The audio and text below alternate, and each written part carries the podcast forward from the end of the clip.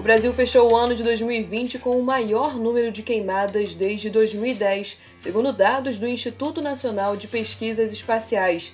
Mais de 222 mil focos de incêndio em todo o território brasileiro. Ainda pelo estudo do INPE, foram cerca de 22.119 pontos de calor no Pantanal, na região centro-oeste do Brasil, 120% a mais do que no ano passado. Foram 23 mil quilômetros quadrados de bioma devastado no local por conta das queimadas, de acordo com o Instituto Brasileiro de Geografia e Estatística. Esse número supera em 10 vezes a área de vegetação natural em 18 anos. Esses foram dados que ecoaram em noticiários nacionais e internacionais. A situação de emergência por conta das queimadas. O Pantanal vive a pior onda de incêndios dos últimos 10 anos. Mostram por que o Pantanal a maior planície alagada do planeta está sendo destruído como nunca se viu antes. Fires continue to rage through the wilderness of the Brazilian Pantanal. Volunteers in Brazil are racing to save and feed animals in the burning Pantanal region. Mas como vai ser o futuro do Pantanal daqui para frente? O que esses grandes números representam na prática? Eu sou Giovana Faria. E eu sou Pablo Siviero. E esse é mais um episódio do podcast O Periódico.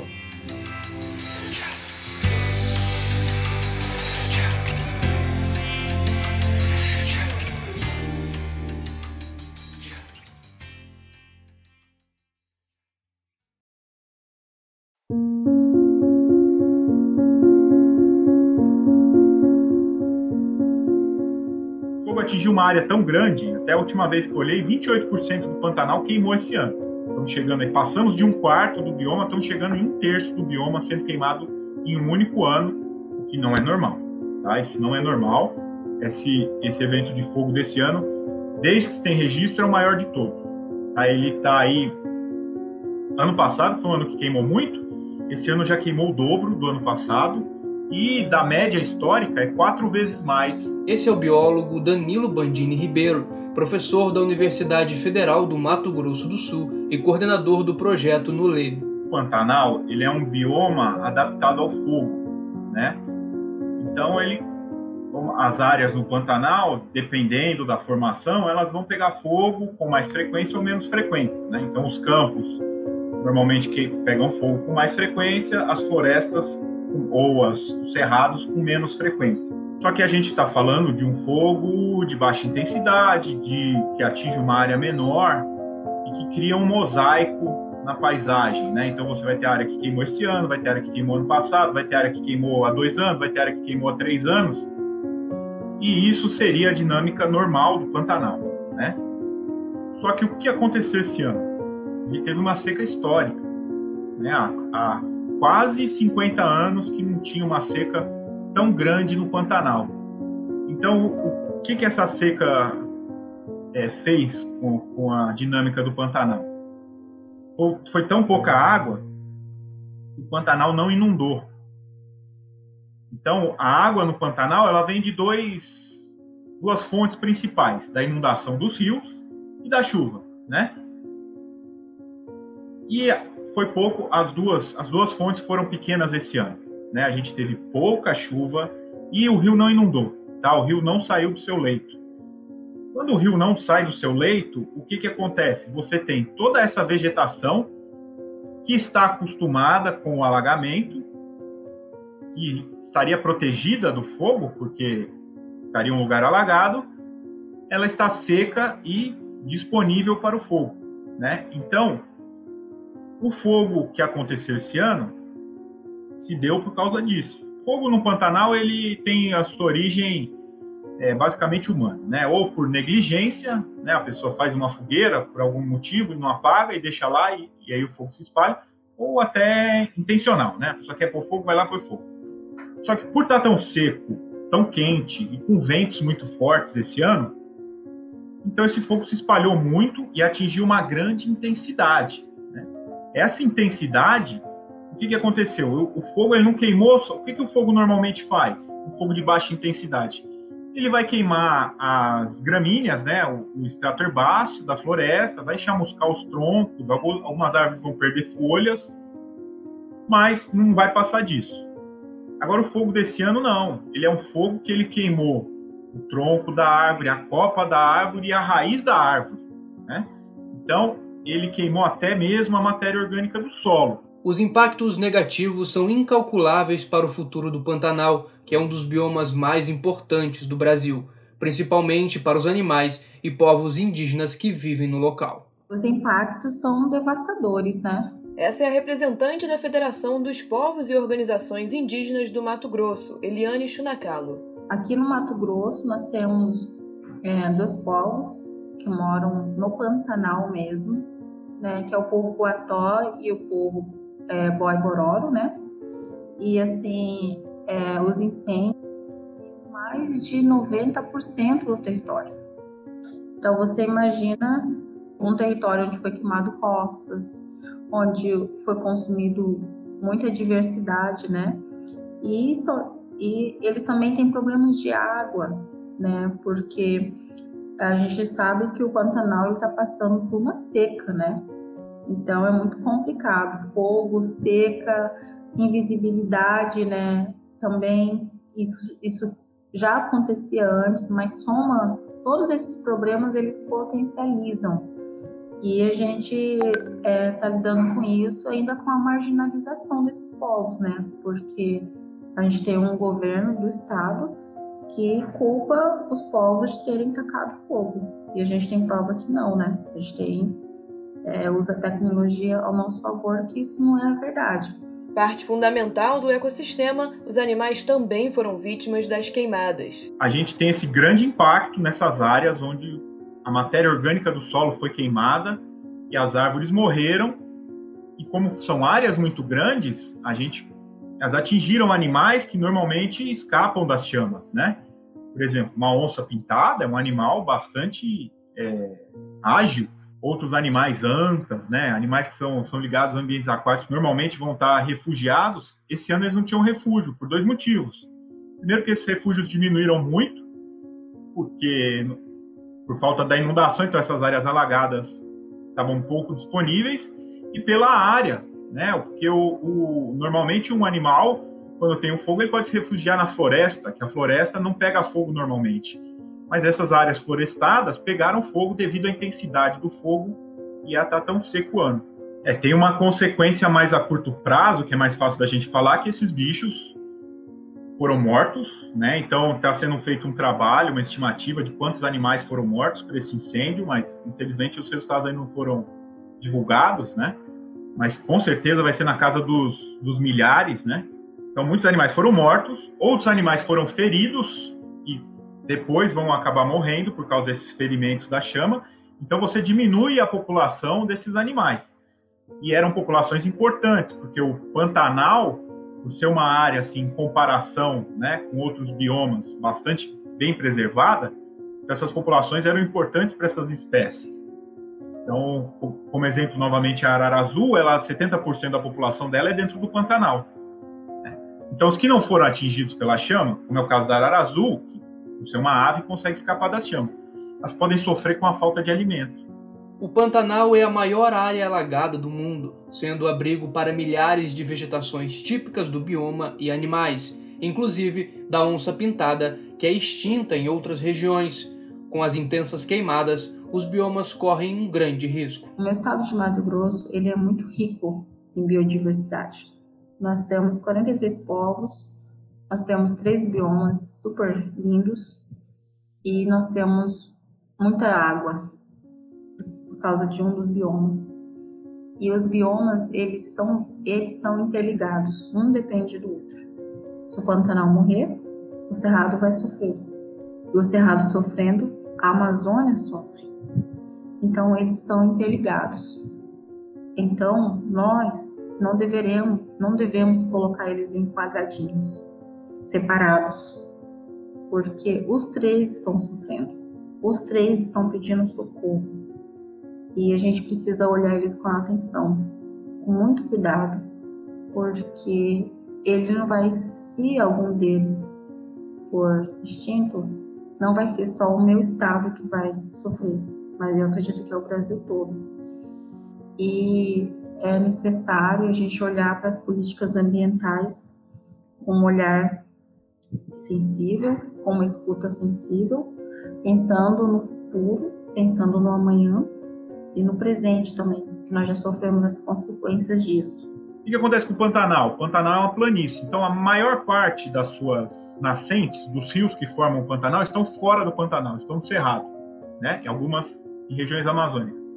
E o desmatamento da, dessas nascentes é um, é um problema grave para o Pantanal. Não é difícil dizer se é o principal, mas é um problema muito grave.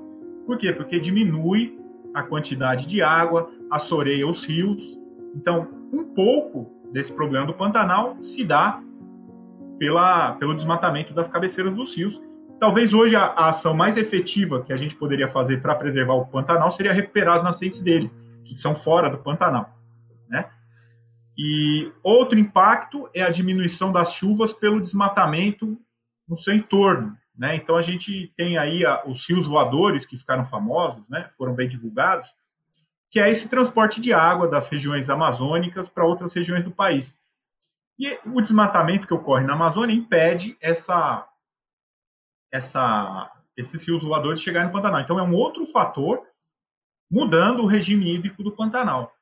E, além disso, somado a tudo isso, a gente tem as mudanças climáticas globais, né? que prevêem que secas como a que aconteceu esse ano sejam cada vez mais comuns.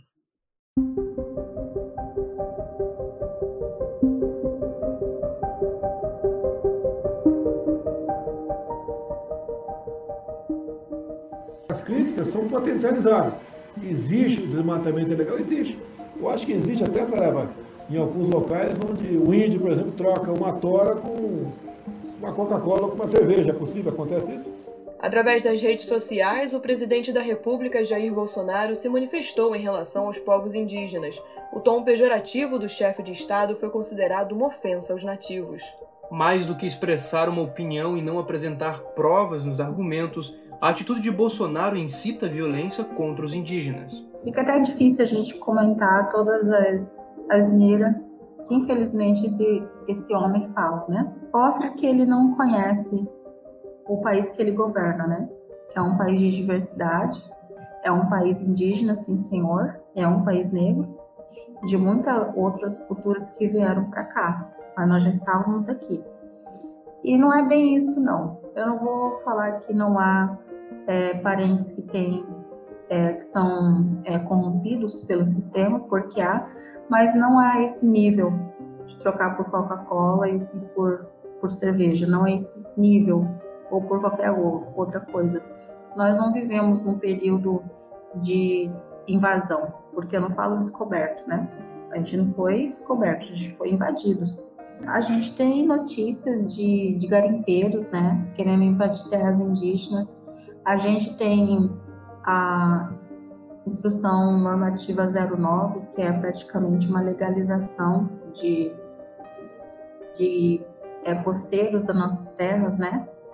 Como se a gente não tivesse ali, não existissem, né?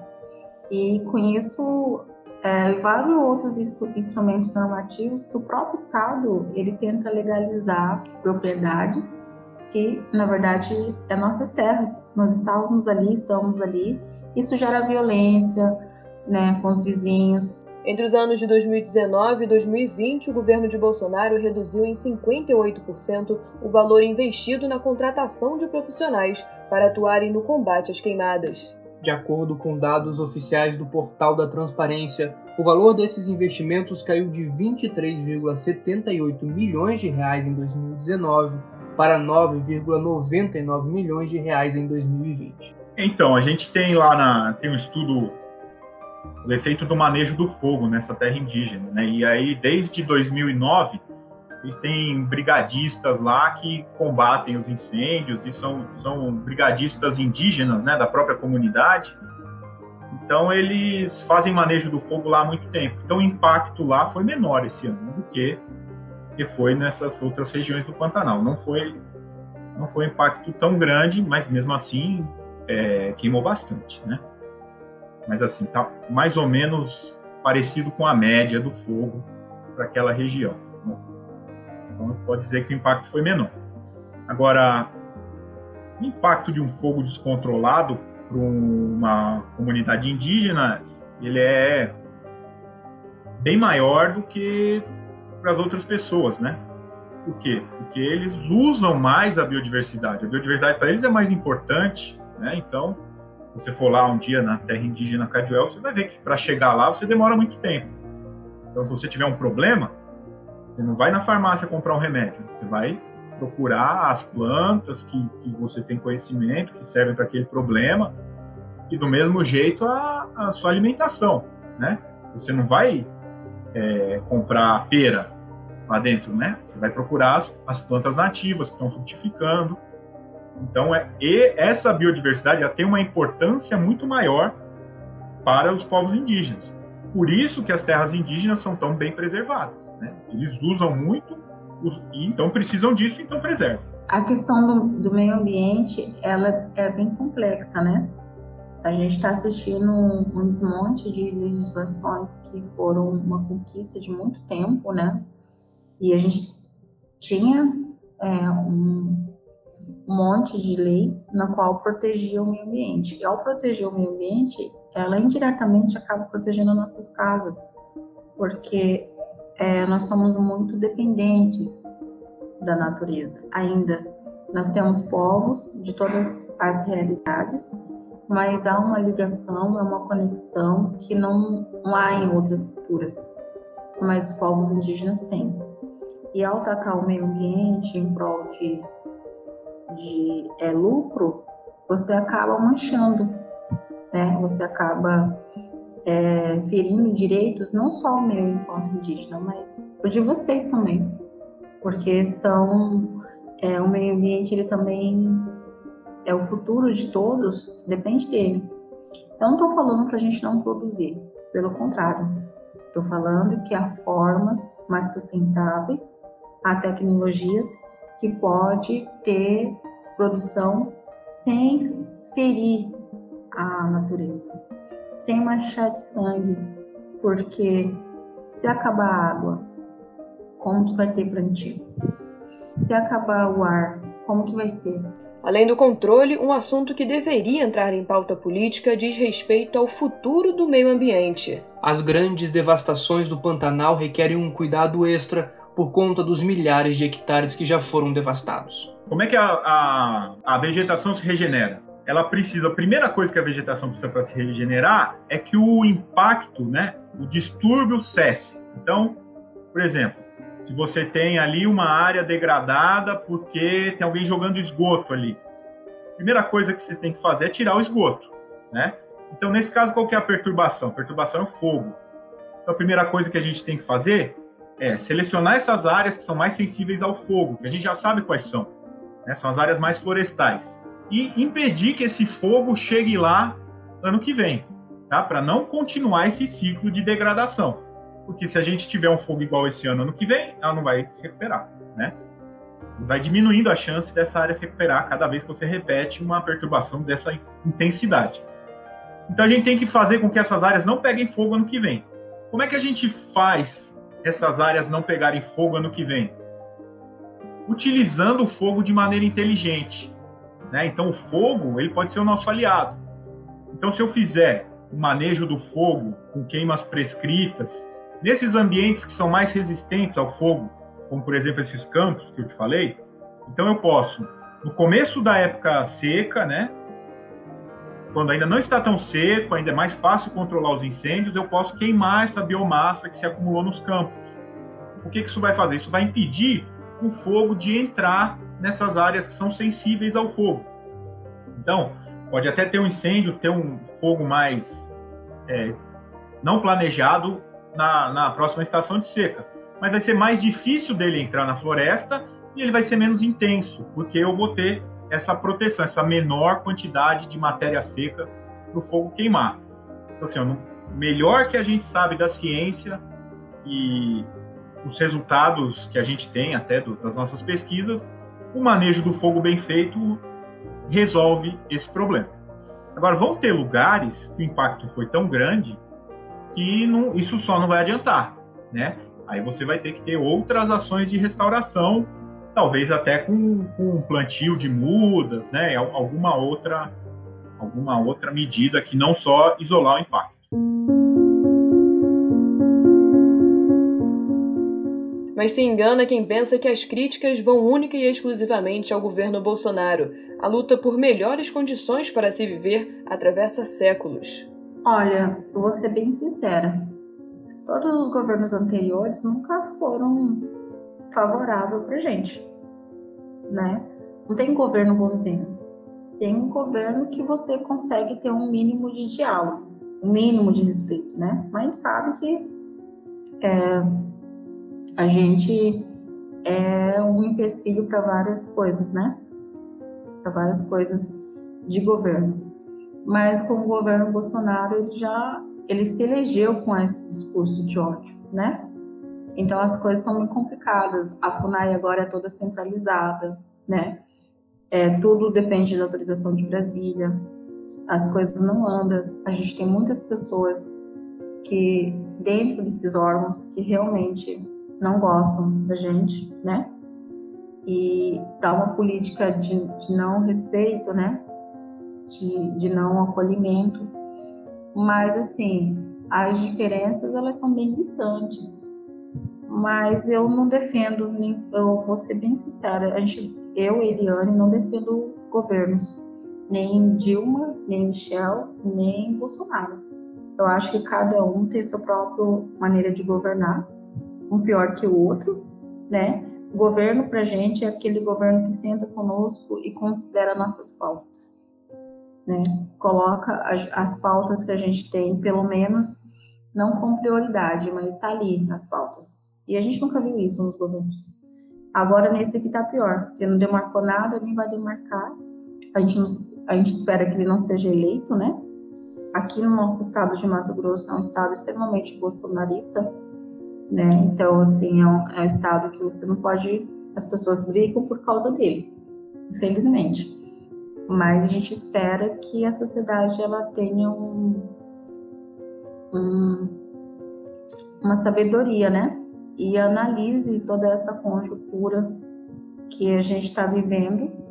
Eu estou falando pelo olhar de quem realmente convive com esses problemas políticos, com esses problemas econômicos que é muito difícil ser indígena num país como o nosso, que a gente vem sobrevivendo há muitos anos, há muito tempo, todo tipo de, de violências, né? Desde invasão dos nossos territórios, a, a racismo, a preconceito, a discriminação por ser indígena.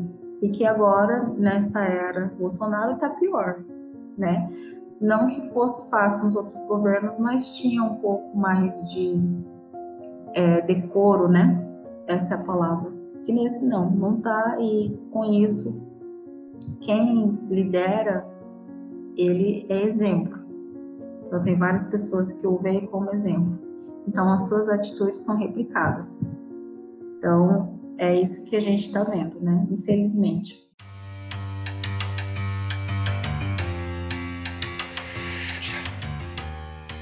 Este podcast usou reportagens da TV Cultura, Record TV, Rede Globo, Reuters e CNA. Uma produção de Giovanna Faria e Pablo Siviero. No próximo podcast ou periódico, você vai saber mais sobre os debates envolvendo a descriminalização das drogas no Brasil.